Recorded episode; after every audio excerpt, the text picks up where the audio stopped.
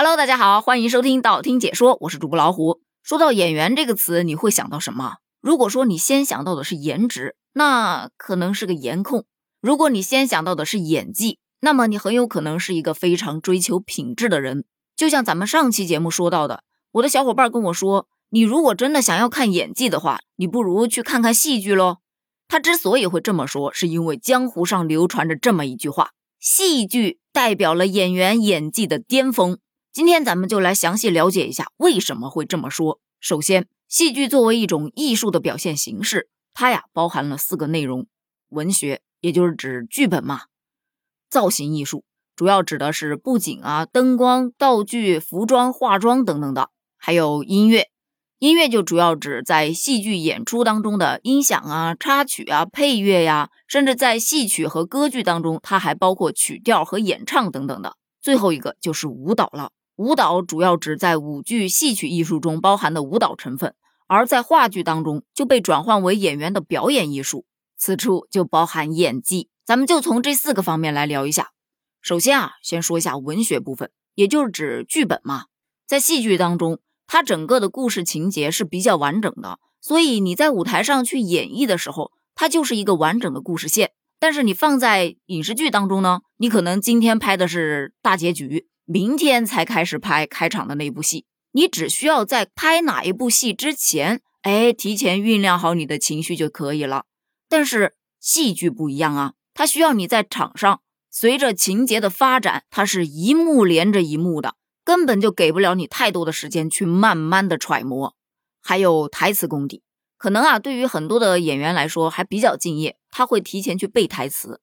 但是吧，总有嘴皮子不利索的时候，或者是。或者是没背熟，那么这个时候你可以 NG 一下，再去熟悉一下。甚至有一些演员，他就是一二三四 A B C D，反正后面的活那都是配音演员的，对吧？我只负责张嘴就行了。而在舞台上根本没有这样的机会呀，你必须得把台词烂熟于心，而且熟只是最基本的要求之一，他还会要求你的台词有感染力，能够走到观众的心里去，让人动情共情。所以，这扎实的台词功底就显得尤为重要了。其二，造型艺术，说简单点，那就是指服化道还有灯光。就服化道上来说的话，无非就是在剧组拍戏的话，换一个造型可能会花掉很多的时间，反正导演总会等你的嘛。但是在舞台上就不行了，你换装的速度要跟得上演戏的节奏啊，毕竟那剧情过了，它就过了。没有人上台，很尴尬的吗？其三，还有音乐，那音乐就很关键啦。首先，你不得有点乐感呐？特别是在一些舞台剧当中，它经常会有一些让你去唱的桥段，因为音乐的感染力那可是无与伦比的。说完音乐，就还得说说舞蹈。舞蹈呢，其实在舞台剧当中用的特别特别特别的多，不管你是想表达悲愤还是欣喜，孤独还是绝望。都可以通过舞蹈来呈现，那一抬手一投足之间，就把人物心里的那种状态啊体现的淋漓尽致。除了舞蹈，还有表演。俗话说的，连毛孔都是戏，就通过各种的眼神、微表情、微动作、惟妙惟肖，演什么像什么。最主要的是一秒就入戏，而且绝不 NG。但是像很多青年演员，他们拍戏的时候可能就没有这么高的要求。一个眼神戏或者一个小场景能拍到几遍甚至几十遍，所以说话剧演员真的是演技不凡。但你要说他演技不凡吧，其实还不如说他是基本功扎实。声台形表这四门功课是样样精通，最主要临场应变能力也是相当的强。